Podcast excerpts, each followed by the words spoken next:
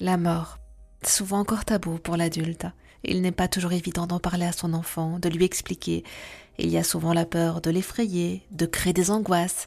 Pas facile donc. Heureusement pour nous aider, pour nous conseiller avec nous, Stéphane Valentin, docteur en psychologie et auteur de nombreux ouvrages dont Les angoisses chez l'enfant, comprendre pour apaiser, paru aux éditions Pfefferkorn. Bonjour Stéphane. Bonjour Eva. Dites-nous à quel moment peut-on aborder le thème de la mort avec son enfant? Quand peut-il commencer à comprendre? Alors en général, euh, les enfants vont poser des questions autour de la mort euh, quand ils auront 4-5 euh, ans.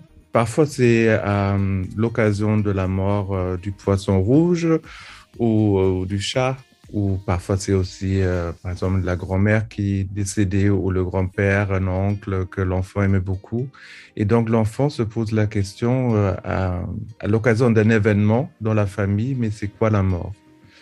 Et à ce moment-là, c'est aussi les parents euh, qui sont devant ce, ce, ce, rôle de faire comprendre que la mort fait partie euh, de notre vie. Mais c'est toujours très important de, de voir d'abord où en est l'enfant. Est-ce qu'il a déjà, par exemple, des théories euh, et des idées? C'est intéressant de d'abord questionner l'enfant un peu ce que lui, il s'imagine, ce qui se passe. Alors, il y a une question que l'on peut redouter lors de la perte d'un être cher. Où va-t-on quand on est mort? Que se passe-t-il après la mort? C'est quoi la suite? Que répondre à son enfant? Où on va quand euh, on est mort?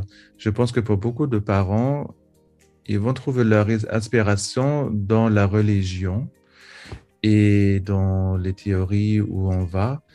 Euh, beaucoup d'enfants, ils aiment bien, par exemple, aussi euh, qu'on dise, voilà, la personne qui, que l'on aime, qui est morte, elle est maintenant une étoile.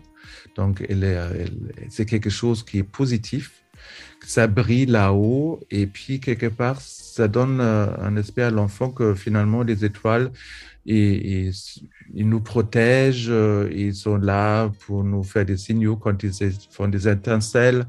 Donc, quelque chose de plus imagé et euh, je pense que pour l'enfant, là encore, on peut demander, mais toi, qu'est-ce que tu penses ou maman euh, euh, ou, ou, mamie, papy ou la tante ou le, le chien ou le poisson rouge, où il est parti? C'est ça qui est vraiment important. Parce que c'est ça qui va rassurer l'enfant, que finalement, on le rassure un peu dans sa propre théorie, son imagination. Et à 4-5 ans, même si on est par exemple contre toutes les religions, on se dit mais après la mort, bah, c'est fini. Pour l'enfant, à cet âge-là, c'est encore parfois un peu dur. Donc, on les laisse un peu comme avec les théories sexuelles, qui est aussi un sujet assez délicat pour beaucoup de parents, où on donne l'exemple avec des abeilles, etc. Donc là aussi, on reste parfois mieux dans l'imager et ça va rassurer l'enfant. Et à partir de quel âge l'enfant comprend-il le caractère définitif de la mort, que quand on est mort, eh bien on ne revient plus à la vie? À partir de quel âge est-il capable d'en avoir conscience? Je pense que c'est surtout autour de 4-5 ans où il pose la question, il peut déjà comprendre.